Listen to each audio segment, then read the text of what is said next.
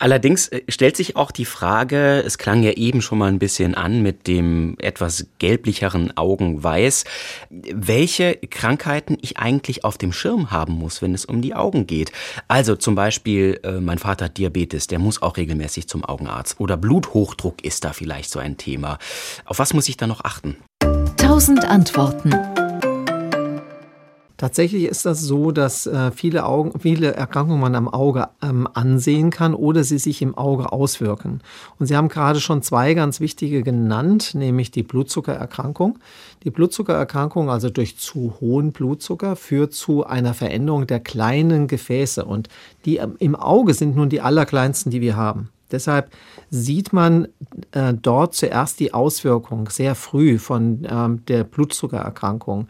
Wenn der Augenarzt hineinschaut ins Auge, dann sieht er, dass Gefäße unregelmäßig sind, zu klein sind, äh, sich ausbuchten, zum Teil verschlossen sind und dass es Blutungen gibt und Ausstülpungen der Gefäße.